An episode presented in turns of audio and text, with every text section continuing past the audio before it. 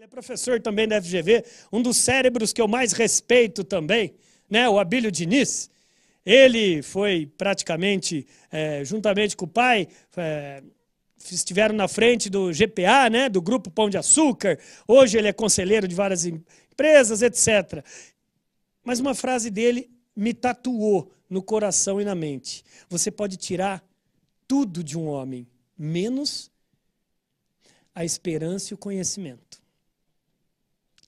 Momentos como esse que nós estamos passando, eu estava até conversando ali com a dona Marli antes da, da palestra, e ela estava falando um negócio interessante. André, se hoje eu conseguisse detectar uma diferença da nossa gestão para a concorrência, é que a gente não está esperando as coisas acontecer. A gente vai investir na educação e no conhecimento dos nossos distribuidores, da nossa turma. Independentemente do que esteja acontecendo lá, a nossa parte a gente vai fazer. Cara, ela está nada mais, nada menos do que investindo em esperança e conhecimento.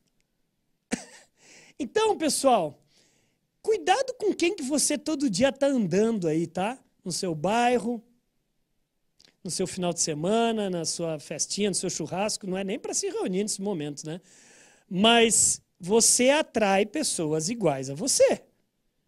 Se você quer atingir resultados diferentes na sua vida, me fala com quem tu andas, que eu vou falar que resultados terás.